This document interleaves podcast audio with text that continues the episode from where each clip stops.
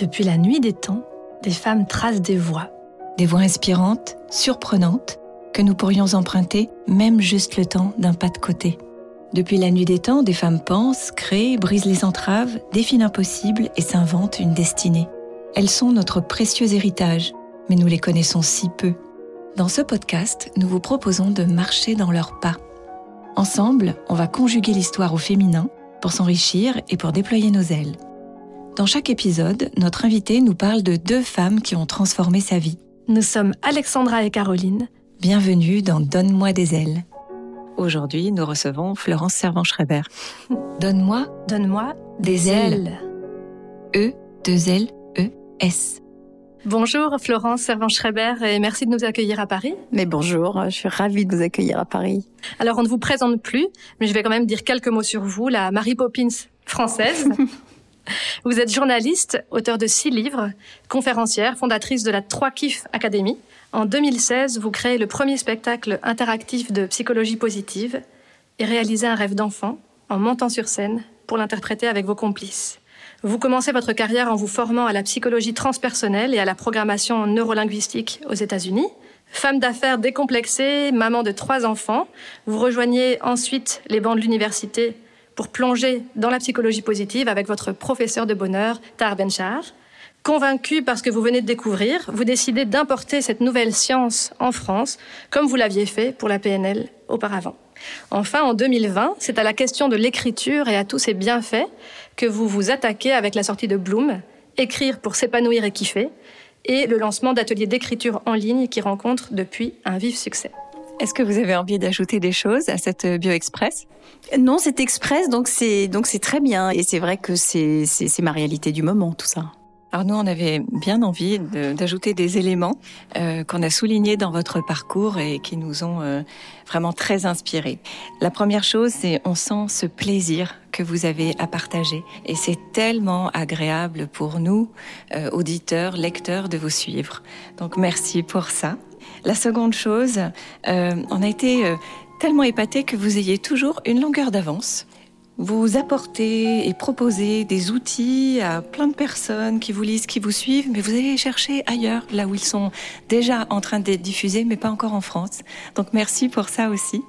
Vous avez affirmé que la curiosité et l'humour sont vos atouts pour faire face aux défis de la vie et que apprendre de nouvelles choses, ça a toujours été votre façon de surmonter les épreuves et aussi de passer les tournants de l'existence. Et on a trouvé ça extrêmement inspirant. C'est, presque mon salut, en fait. Le, alors l'humour, c'est pour évidemment pour que tout, tout, tout soit supportable. Ça c'est euh, déjà, je pense, la en tout cas la, la, seule façon chez moi de quand c'est tellement absurde, euh, il n'y a plus que ça de possible. Alors, dans cette émission, vous avez choisi de nous présenter votre mère, qui n'est autre que Claude Servan-Schreiber. Elle naît en 1937 à Tours. Après des études à Sciences Po, elle devient journaliste et travaille d'abord aux Échos, puis ensuite pour l'Express. Elle se marie avec votre père, Jean-Louis Servan-Schreiber, en 1957. Ils auront quatre enfants. Au tournant des années 70, elle découvre le féminisme états-unien lors d'un séjour d'études à Stanford, puis devient correspondante au journal féministe Miss Magazine, fondé par Gloria Steinem. Militante et engagée, elle est notamment très active pour la dépénalisation de l'avortement et la fin des préjugés contre l'homosexualité. Elle témoigne notamment en 72 lors du procès de Bobigny pour défendre le droit pour toutes d'avorter. Après avoir collaboré à l'hebdomadaire Elle, elle crée en 78 avec la journaliste et militante Benoît Groult le mensuel féministe F Magazine. Alors tout comme vous, elle reprend des études et théorise le concept de parité en politique qui devient son dada, son cheval de bataille. Elle fonde Parité Info et en 1992, elle publie l'ouvrage Au pouvoir citoyenne, liberté, égalité, parité avec Françoise Gaspard, sociologue et femme politique féministe, avec laquelle elle se mariera en 2013. Ce livre lance un vent de révolution dans les institutions politiques françaises pour la première fois, grâce à elle, le terme de parité est proposé au grand public, accompagné d'une solide analyse de l'absence des femmes au poste de pouvoir. Alors, notre portrait de votre mère, il est essentiellement féministe, car c'est une facette de sa personnalité, de son engagement qui nous parle vraiment énormément. Mmh. Mais peut-être que vous souhaitez, vous, mettre d'autres aspects de sa vie en lumière aujourd'hui? C'est un aspect euh, euh, vraiment fondateur chez, ma mère parce que je crois que hum, ce qui s'est passé dans sa vie, c'est que vous le, vous le décrivez. Alors moi, moi aussi, c'est comme ça que enfant, je l'ai je l'ai vécu. C'est vraiment ce tournant au moment où nous sommes partis aux États-Unis, puisque nous sommes partis vivre aux États-Unis à Stanford pendant un an. Et euh, chaque membre de, notre famille avons été profondément impactés par ce voyage. Mais euh, ma mère, très clairement, a croisé à ce moment-là le, concept du, féminisme. Et hum, je pense que c'est quelque chose qui l'habitait euh, profondément, sans être euh, théorisé, sans être euh, nécessairement exprimé, et que ça lui a permis de vraiment de, de, de choisir cet engagement, de se reconnaître là-dedans et, d'en faire sa mission de vie. Et dans un dans un combat évidemment auquel j'ai assisté, euh, participé quand je le pouvais, parce que si, si, si je voulais voir ma mère, parfois il fallait que j'aille militer devant l'Assemblée nationale avec des panneaux parce que c'est là qu'elle se qu'elle se trouvait. Euh, mais je crois que ça donné euh, beaucoup de sens à sa, à sa vie. Merci beaucoup. Et de fait, une, une question me vient, c'est finalement c'est quoi avoir des parents féministes et cette éducation féministe? Alors, pour vous, attention, je vais vous dire des choses très vraies. Merci. Le, donc en effet, j'ai été élevée par des parents féministes. Alors, euh, ce que ça donnait euh, con concrètement au quotidien, c'est que j'ai entendu toute mon enfance que, les filles étaient comme, les garçons. Donc, euh, nous étions deux filles aînées dans ma fratrie. La famille de mon père était extrêmement patriarcale. Les, garçons, enfin ma, grand-mère a pleuré euh, lorsqu'elle a accouché de sa deuxième fille parce que une c'est bon c'était tolérable mais deux c'était franchement insupportable. Donc euh, chez mon père, en tout cas mon père n'avait pas été élevé comme ça. Chez ma mère, c'est une autre histoire. Euh, sa mère a été extrêmement indépendante très tôt, puisqu'à 21 ans, elle est partie vivre en Chine. Elle a terminé son école de sage-femme et elle a, elle est partie diriger la maternité de Shanghai. Et donc, elle a pris son bateau toute seule. Elle n'avait jamais quitté les Pyrénées et elle s'est retrouvée là-bas. Donc, il y, avait quand même quelque chose de, une force incroyable chez chez ces femmes. Donc, chez ma mère, euh, il, y avait quand même euh, ce, fond féminin très fort et que toute cette théorie a permis d'affirmer. Et mon père, au contact de ça et au contact de cette Amérique moderne, nous avons toujours été très impactés par l'Amérique moderne, eh bien, on a fait son affaire et euh, en disant, mais oui, en effet, et puis n'ayant que des filles, enfin pour pour l'instant, puisque mon, mon, mon, mon, frère est arrivé dix ans plus tard, eh bien, euh, je crois qu'il a dû se rendre à l'évidence qu'il allait falloir élever des filles euh, avec le, le, mieux armé possible. Alors, mes parents avaient, avaient un, un, un truc qui a beaucoup facilité l'égalité des tâches ménagères dans la maison puisqu'ils avaient tout délégué. Donc, il n'y avait pas de problème de tâches ménagères dans, dans, ce couple. Mais évidemment, ça facilite. Et ça a été une de, vraiment une, une de mes découvertes. Je suis tombée de l'armoire quand j'ai moi-même euh, créé ma vie de couple et ma vie de famille, etc. Pas du tout dans les mêmes conditions que, que, mes parents, où je me suis rendu compte que malgré tout, euh, mes, mes, mes, idéaux, malgré tout, c'est ce, ce, que j'avais entendu, cette égalité absolue, cette, euh, mes convictions, etc., c'était bien plus compliqué dans l'existence. Et, et, donc, ayant toujours entendu dire que les hommes et les femmes c'était pareil, les garçons et les filles c'était pareil, j'ai eu quelques surprises. Donc l'aspect la, domestique de la vie de couple a été une première surprise, mais la maternité a aussi été une autre surprise parce que au moment où j'ai eu mon premier enfant et puis surtout mon deuxième enfant, le, le premier enfant, j'ai j'ai voilà, j'ai fait comme si les choses n'avaient pas trop changé. Je, je, continue à, travailler comme si euh, euh, de rien n'était, enfin comme si ne s'était rien passé, puisque je j'ai toujours travaillé. Ça c'est ça c'est quelque chose dans ma vie. J'ai absolument toujours eu une une une oui vraiment été engagée dans une profession. Ça c'était vraiment pour moi la base. Euh, mais au moment où ma ma fille est née, là je me suis franchement interrogée. Donc, alors maintenant, je sais que ça s'appelle euh, des, des, burn-out ou des baby blues ou les deux en même temps. On peut tout, on peut tout mélanger. Mais j'ai vraiment traversé un, un moment où je me suis interrogée sur les valeurs que j'allais transmettre à ma fille. En fait, mon fils ne m'avait pas provoqué cette question-là. Et je me suis rendu compte que je ne travaillais qu'avec des hommes et, que j'avais finalement des, valeurs très masculines moi-même de ce, qu'était la réussite, de ce qu'était l'engagement, de ce qu'était le fait de travailler. Et je me suis demandé ce que j'allais raconter à cette petite fille. Parce que je sentais bien qu'il y avait quelque chose qui, bouillonnait à l'intérieur de moi. Je ne savais pas si c'était féminin. Je, ne savais vraiment pas dire ce que c'était. Donc j'étais très, très, mal. Hein. Et, en fait, euh, vous parliez de curiosité tout à l'heure. C'est déjà là la curiosité qui m'a sortie de, cette euh, ornière.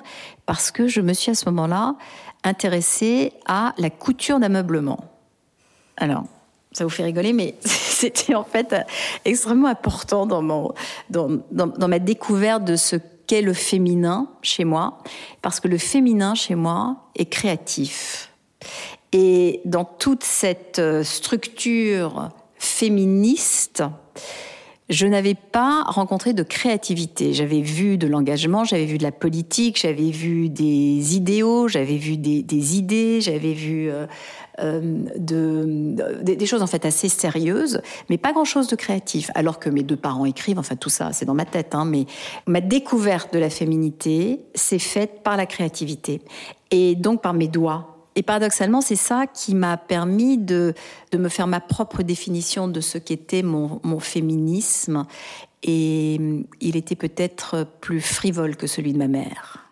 Je ne peux pas opposer ma créativité au féminisme. Je peux juste dire que j'ai mieux compris ma féminité en, libérant ma créativité, en m'autorisant beaucoup plus de frivolité, en, découvrant aussi la fantaisie. je ne peux pas l'opposer au, féminisme. Et, le, féminisme de ma mère est pour moi une richesse absolument infinie, car je ne suis pas militante dans ce domaine, mais je ne peux pas imaginer de vivre autrement que profondément féministe comme une, immigrée féministe de deuxième génération. Ça, je me pose même pas la question. Je suis née là. Les, injustices me, me révoltent, l'inégalité me révolte. Je, je l'ai écrit dans, mon dernier livre Bloom que euh, j'ai pris la peine de l'écrire en, écriture inclusive. Alors, c'est cauchemardesque à faire parce que c'est une écriture qui est difficile à lire, qui est difficile à, à écrire, mais il y a une partie de l'humanité qui manque euh, dans, dans, la langue. J'ai appliqué ça dans, dans, ce livre-là. C'est, c'est pas la c'est pas la solution parce que c'est pas encore au point ce système, mais je le fais quand même. Voilà, je l'ai quand même fait en disant euh, puisque moi je ne vais pas militer dans la rue, ma mère militait dans la rue, donc euh, je, ne refais pas nécessairement ce qu'ont fait mes parents. Je, leur ressemble beaucoup, mais mais il y a des choses que je ne reproduis pas à l'identique. eh bien, je, je l'ai juste fait dans, dans ce dans ce texte-là. Et ça me fait du bien quand, quand, je fais ça. J'ai vraiment la sensation de, de, remplir euh, euh, une mission qui est la nôtre. Et quand je dis la nôtre, c'est celle des femmes, c'est celle de, de, votre mission à vous, c'est la mienne. Si, si nous ne le faisons pas, ça c'est vraiment ce que m'a appris ma mère. Si nous ne le faisons pas, personne ne le fera pour nous. Dans mon petit précaré, je, je fais ce que je peux. Merci. Euh, on a parlé de son engagement féministe, hein, de sa vraiment de sa militance. Euh, c'est pas la plus connue des féministes françaises. Au fait, moi qui ai repris des études de genre, c'est pas son nom qui revient le plus souvent, alors qu'elle a côtoyé au fait euh, euh Gisèle Halimi, Simone Veil, etc.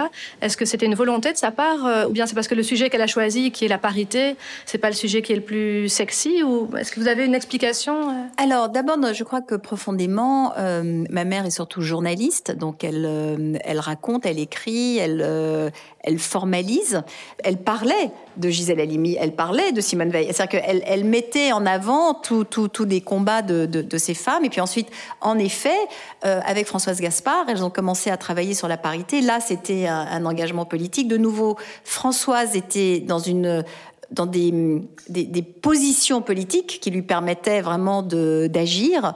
Donc, euh, je pense que vraiment c'est leur équipe qui permettait à, Françoise de faire ça en mettant tout ça en avant, puisque elle était à l'endroit où les changements pouvaient euh, s'opérer. Tout à fait. Et, donc, du coup, ce que vous diriez, le, ce que votre mère a apporté au féminisme français, ce serait vraiment la question de la parité, ou bien vous, Ah oui, en tout cas, c'est le c'est le sujet qui l'a beaucoup euh, qui l'a beaucoup occupé. mais elle a aussi, avant ça, œuvré pour euh, évidemment la contraception, pour la péridurale. Euh, lorsque ma, ma, soeur Camille euh, est née dix ans après moi, maman avait fait un reportage dans Elle justement, parce que c'était une des premières femmes à bénéficier de la péridurale. Il fallait se battre pour pouvoir bénéficier de la péridurale, etc. Donc, donc dans, aussi dans l'exercice de, de, sa, de sa vie de femme, elle, elle a absolument pour moi participé à tous ces événements-là. Vous parliez du procès de Bobigny le, le, soir où elle est rentrée du procès de, de Bobigny, où donc était jugée une, une, une maman et, et, et, une avorteuse et une jeune femme qui donc euh, euh, se faisait avorter à l'issue d'un viol, il me semble. Oui. Eh bien, c'est le soir où euh, ma mère m'a donc m'a dit voilà, je, je rentre donc euh, je devais avoir 7 ans, hein, tout cassé, et elle voulait m'expliquer ce qu'était l'avortement. Elle me dit mais euh, au fait, tu sais comment on fait les enfants? et c'est ce soir-là qu'elle m'a expliqué comment on faisait les enfants. Alors je savais déjà, j'ai fait celle qui savait pas, mais voilà comment sont un peu passées les choses chez moi. Tout, tout, était ponctué par des événements qui étaient en fait des événements plus larges que ce qui se passait à la maison. Oui, la petite histoire dans la grande en fait. C'est ça. Et justement, peut-être qu'on pourrait lire un petit extrait de, de, ce livre que vous avez choisi de votre maman. Euh... Donc ça, c'est un livre que que ma mère a écrit pour nous, pour ses enfants. Euh, on a tout plein de, de, de mythologie là-dessus. Et elle, elle a eu envie, elle, de retracer la vie de ses, de ses parents, qui s'appelaient les Sadoc. Et notamment, alors un, passage que j'ai trouvé extrêmement euh, juste euh, en, le relisant, ça m'a remis dans cette lignée de femmes qui m'ont précédée. Alors. Donc il s'agit de Nine. Nine est donc euh, ma, ma grand-mère, qui s'appelait Catherine. Et voilà ce que maman dit de, de sa mère. Nina a été reçue première de sa promotion, un exploit dont elle a été fière toute sa vie. Elle avait alors 21 ans. Après son stage de fin d'études, s'est immédiatement posé la question du lieu où elle exercerait. Ses parents avaient payé sa pension à l'école, mais là s'arrêtait ce qu'ils pouvaient faire pour elle. Il lui fallait gagner sa vie et vite. Pour elle, pas question de rentrer à Sals, l'école se chargeant de placer ses élèves. Elle espérait pouvoir s'en éloigner. C'est alors qu'une conversation avec la directrice a décidé de sa destinée. Un nouveau service avait été créé à la maternité de l'hôpital Sainte-Marie de Shanghai. Un ami de la directrice, le docteur Georges Vellio, qui travaillait depuis 1924, n'avait trouvé personne sur place pour diriger ce service. Aussi demandait-on qu'on lui trouvât une sage-femme de confiance, hautement qualifiée, de moralité parfaite et qui ne craindrait pas le dépaysement. Le manque d'expérience de Nine pouvait certes constituer un obstacle, mais la directrice se faisait fort de faire valoir auprès du docteur Vellio les qualités morales et professionnelles de Nine. Si le docteur Vellio lui proposait le job en dépit de son jeune âge, accepterait-elle de partir travailler à Shanghai avec un contrat de 5 ans? Donc, formidable. Ma, ma, ma grand-mère est partie à 21 ans, toute seule, en n'ayant donc jamais quitté euh, les, les Pyrénées avant ça pour diriger la maternité de, de Shanghai, ce qui est de, de l'ordre, enfin là c'est quasiment de, de l'aventure. Et, et, je trouve ça quand même incroyable. Et, et, de se dire, on va prendre un bateau pour partir au bout du monde, on sait absolument, on, sait même pas où, où c'est sur la carte et que et qu'on part. Je trouve ça formidablement inspirant. En tout cas, ce que je trouve vraiment très singulier dans votre histoire de femme en famille, c'est vous êtes des découvreuses, vous êtes des aventurières, chacune à votre manière, et vous êtes très engagées autour de ces découvertes, euh, et en tout cas pour vous et votre mère, de les partager. C'est très beau, je trouve, de se, se, trouver dans, dans ce fil conducteur de l'aventure, euh, apprendre des choses différentes et ensuite transmettre.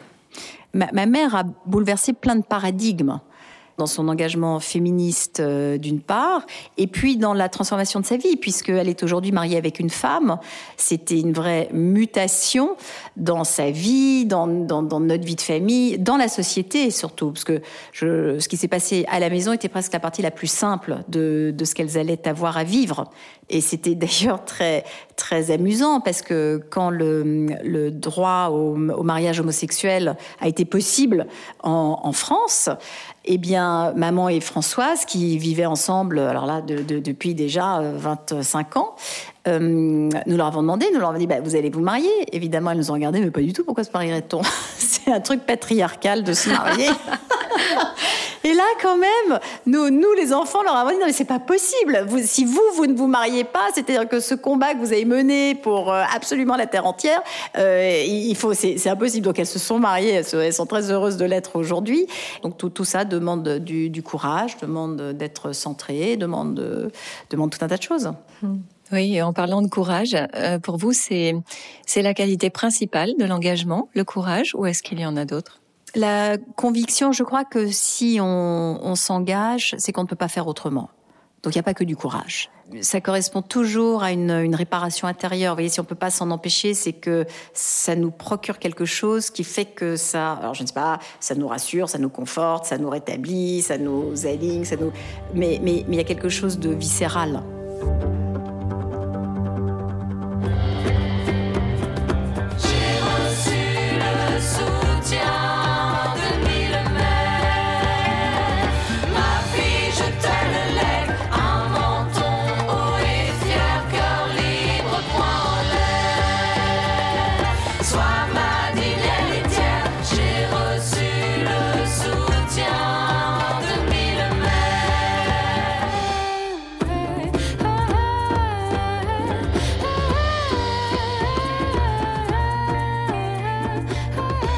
Pour notre plus grande joie, la seconde femme inspirante que Florence Servan-Schreiber a choisi de vous présenter, c'est la lumineuse et inspirante Elisabeth Gilbert. Donne-moi des ailes. Alors, ce qui frappe chez cette femme, c'est sa capacité à saupoudrer tout ce qu'elle fait d'amour, d'humour et de légèreté. La suivre, la lire, c'est vraiment réjouissant et surtout, ça permet d'ouvrir ses ailes en grand, ce qui n'est pas sans nous rappeler vos qualités. Florence Servan-Schreiber. Alors Elisabeth Gilbert, c'est une romancière, une essayiste et biographe américaine qui est née en 1969. Diplômée en sciences politiques, elle exerce le métier de journaliste et collabore avec différentes revues. En 2006, après plusieurs publications, elle rencontre un succès international avec son roman autobiographique Eat, Pray, Love, Mange, Prie, Aime, dans lequel elle relate son voyage d'un an à la recherche de son moi profond. Ce roman d'émancipation est basé sur trois piliers de libération du soi, prendre soin des plaisirs du corps, trouver le chemin de sa spiritualité et ouvrir son cœur à l'amour. Il sera vendu à plus de 10 millions d'exemplaires et adapté au cinéma. En 2006, le magazine Time l'a d'ailleurs désigné comme l'une des 100 personnes les plus influentes de la planète. Non contente de s'être libérée elle-même et par la même occasion d'avoir libéré nombre de ses lecteurs, elle s'engage ensuite dans la vaste entreprise de libération du processus créatif.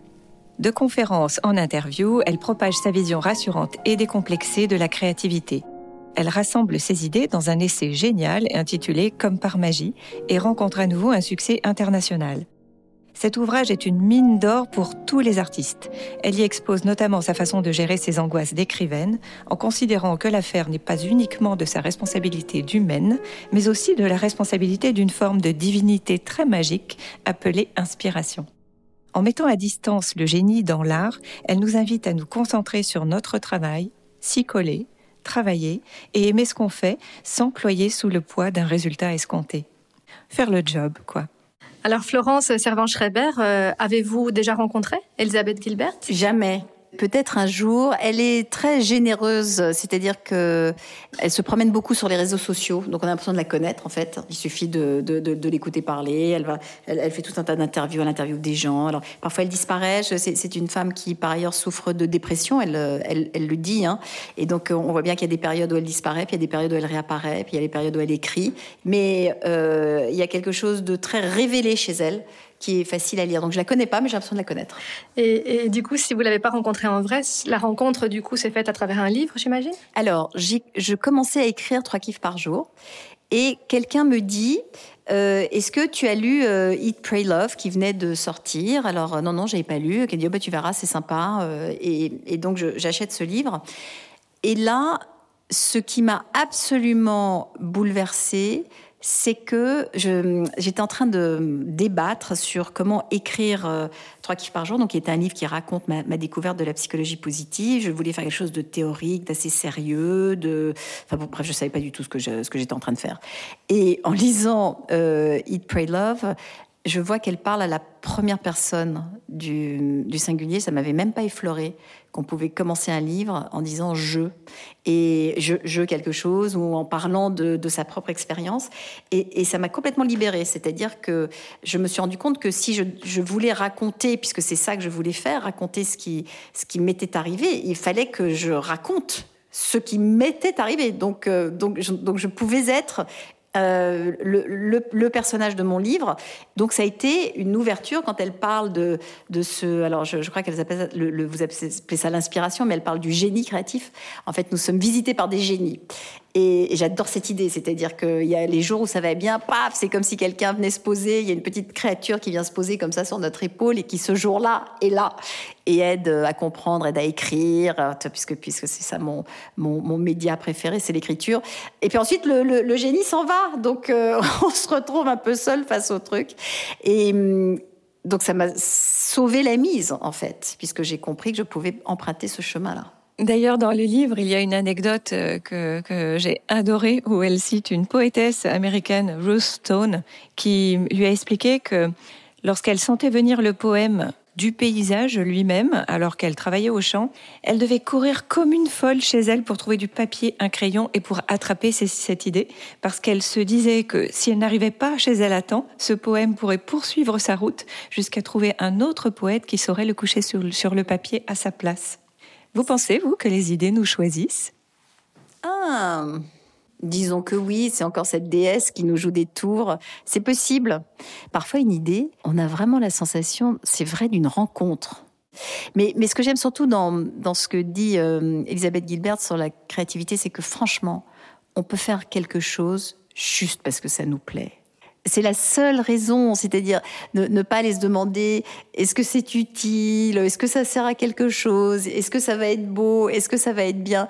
Non, juste parce que ça me botte. C'est énorme. Il n'y a rien de plus euh, jouissif pour moi de justement laisser venir le truc juste parce que c'est le truc. On a bien aimé dans votre ouvrage Bloom l'idée des vampires ces vampires qui sont ligués contre les ambitions qui nous plombent et qui plombent notre créativité. Donc vous en avez cité quatre, la planque, la peur, le perfectionnisme et la procrastination. Vous pouvez nous expliquer pourquoi vous avez choisi ces quatre chenapans-là? Parce que il nous empêche de faire plein de trucs, c'est-à-dire la, la planque, c'est je vais je vais me planquer parce que euh, c'est quand même pas moi qui vais faire ça ou euh, euh on, a l'impression qu'il faut se mettre en avant si on va faire quelque chose, donc non je vais rester dans mon petit coin, donc donc ça je vais pas le faire. La procrastination, ben, c'est très simple, il y a toujours mieux à faire, il y a des haricots verts à éplucher ou où il y aura du, linge à plier ou un email auquel on va répondre plutôt que de faire ce dont ce dont on a envie. Les deux autres c'est quoi? Euh, le perfectionnisme et la, euh, la peur. Et la hmm. peur. Le, alors, le, le perfectionnisme, c'est puisque je ne vais pas y arriver, je vais même pas commencer. Et, ça, euh, le nombre de fois où on se dit justement j'ai envie de faire ça, mais non, mais je sais pas faire ça. Donc euh, je vais vais carrément pas le faire du tout. Donc ça nous empêche quand même de, nous lancer. Et là là de nouveau, merci euh, Elisabeth Gilbert qui euh, qui combien de fois elle, répète absolument dans tous les sens. On commence, on commence et puis on verra bien où, ça ira. On verra bien où ça ira. Mais mais il faut il faut commencer. Et la peur toute création fait peur. Et si c'était pas bien? Et si justement on, revient à la même chose. Et si c'était moche? Euh, et si et si ça ne servait à rien? Et puis je suis pas je, je pas sûre d'y arriver. Je suis pas sûre d'arriver au bout. Je je sais je sais même pas si je si je sais faire. Donc euh, et si ça marchait?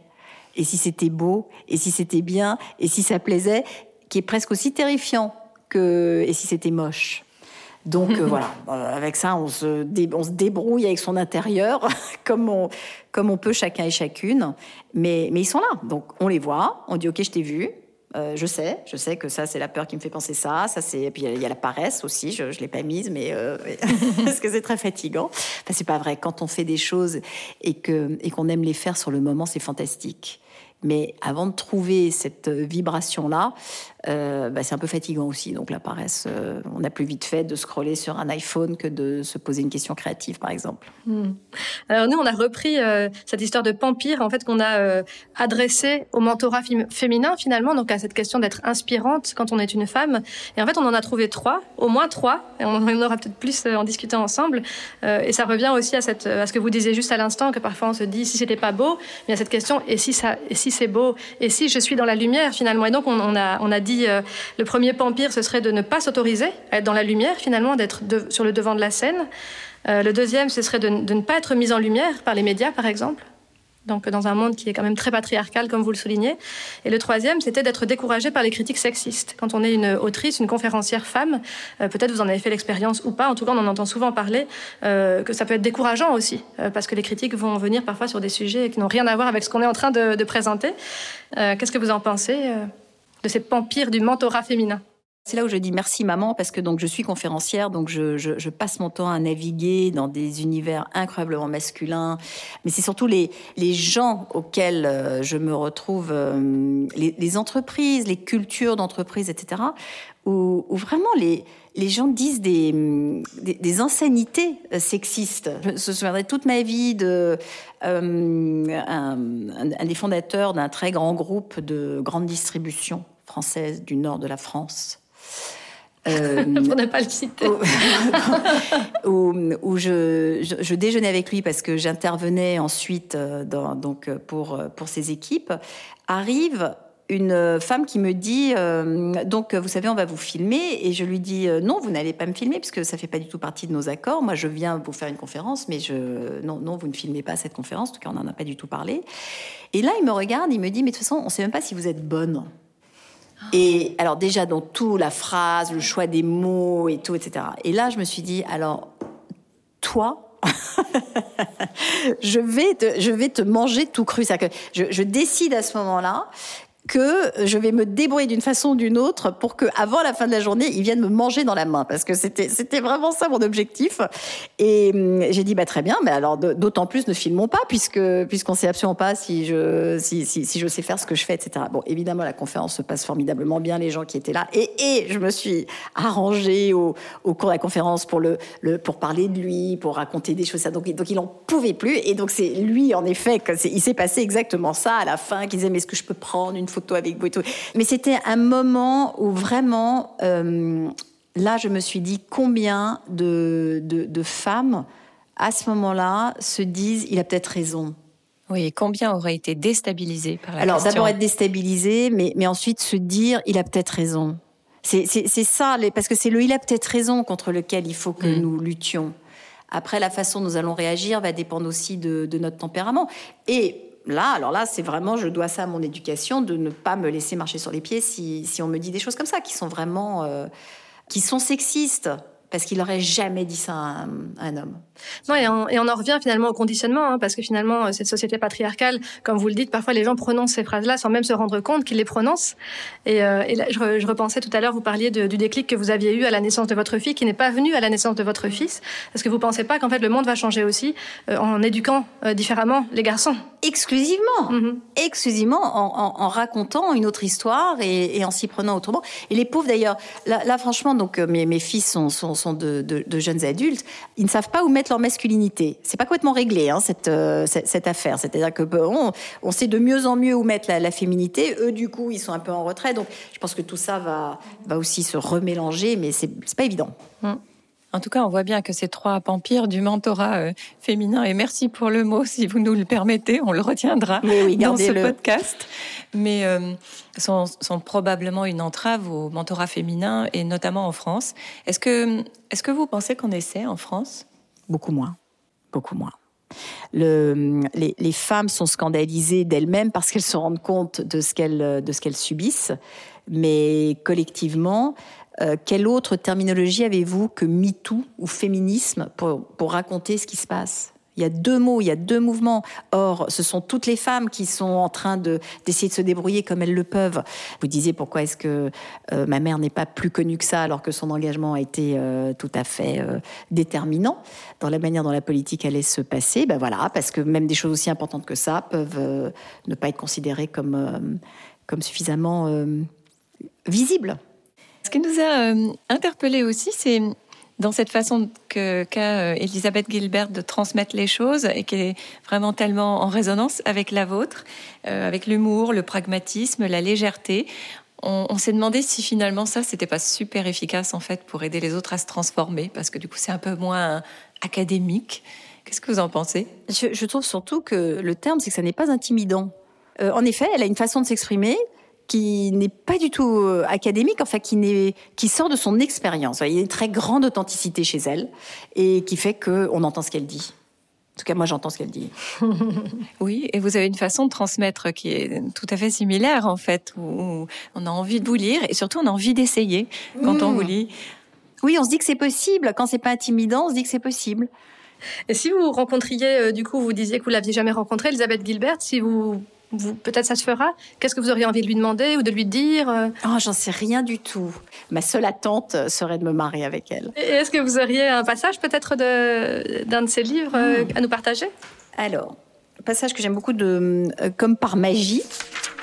Nous ne sommes pas géniaux, nous avons un génie. Ce sont les Romains qui pensaient ainsi, et le fait de considérer être accompagné par un génie dans toute création évite de trop prendre le melon, comme il permet de moins souffrir de ses échecs ou abandons. Ça relâche aussi la pression car on est alors en compétition ni avec soi-même, ni avec la version précédente de soi-même qui a déjà créé quelque chose. Celui ou celle que nous étions en peignant le tableau précédent était en fait une équipe l'alchimie a depuis changé. Et puis, tous les créateurs le savent, les génies ne sont pas très assidus. Peut-être ont-ils simultanément d'autres employeurs que nous. La création ne se fait pas toujours sur commande. Pourtant, créer demande de travailler, même quand il nous manque notre coéquipier. Un chef ne ferme pas son restaurant quand il est moins inspiré, il continue ses cuissons et préparations. Merci beaucoup. Et d'ailleurs, ça me fait penser à, à, ces échanges qu'on a eus quand on préparait le podcast, quand on vous a posé la question de, qui étaient finalement vos inspiratrices. Déjà, vous nous avez dit que c'était difficile d'en isoler une ou deux, vous en aviez euh, plein. Euh, et, on en a parlé, ça nous fait penser en fait à ce que, ce que dit Elisabeth Gilbert, qui considère que chacun, chacune d'entre nous a en fait un trésor en soi et que sa quête créative, c'est de le trouver. Oui, j'ai des copines qui m'inspirent profondément. Je crois que toutes les copines que j'ai euh, m'inspirent d'une façon ou d'une autre. Mais c'est aussi une rencontre, c'est-à-dire que cette rencontre que l'on peut avoir avec son génie, euh, un, génie qui passe nous voir, on l'a aussi avec des gens. J'ai un petit tatouage, je vous le dis, j'ai jamais dit ça, mais c'est un morceau de puzzle que j'ai tatoué dans, sur l'épaule, parce que vraiment, je considère que nous sommes comme une espèce de morceau de puzzle central et que viennent s'emboîter autour de nous d'autres morceaux mais il y a plusieurs morceaux. C'est-à-dire qu'on on a besoin de plein d'autres gens et d'autres inspirations et morceaux pour pouvoir se mettre euh, au milieu, du, au milieu de la photo. C'est chouette. C'est magnifique, merci. Oh, c'est une très belle façon de conclure cette interview. Nous sommes toutes euh, une petite pièce sur la photo globale, sur le grand puzzle. Merci beaucoup Florence Servan-Schreiber pour ce moment euh, passé ensemble. Merci pour votre écoute et vive les femmes. Les biographies détaillées de Claude Servan-Schreiber et d'Elisabeth Gilbert sont disponibles sur notre site. Si vous voulez en savoir plus sur le matrimoine, Donne-moi des ailes, c'est aussi un livre que nous avons documenté avec beaucoup de soin. Il est publié chez Jouvence et disponible en librairie. Cet épisode a été conçu avec beaucoup d'amour par Caroline Le Cire et Alexandra Huguetto. Pour le son et la réalisation, c'est Charlie Azinco qui a fait des merveilles. Aidez-nous à faire rayonner les femmes en partageant cet épisode et en lui donnant plein d'étoiles. Quant à vous, quelle inspiratrice vous a donné des ailes? Partagez votre expérience sur les comptes Facebook ou Instagram du podcast. Nous avons hâte de la découvrir. Et surtout, n'oubliez pas que vous êtes vous aussi une source d'inspiration. Le monde a plus que jamais besoin de votre lumière.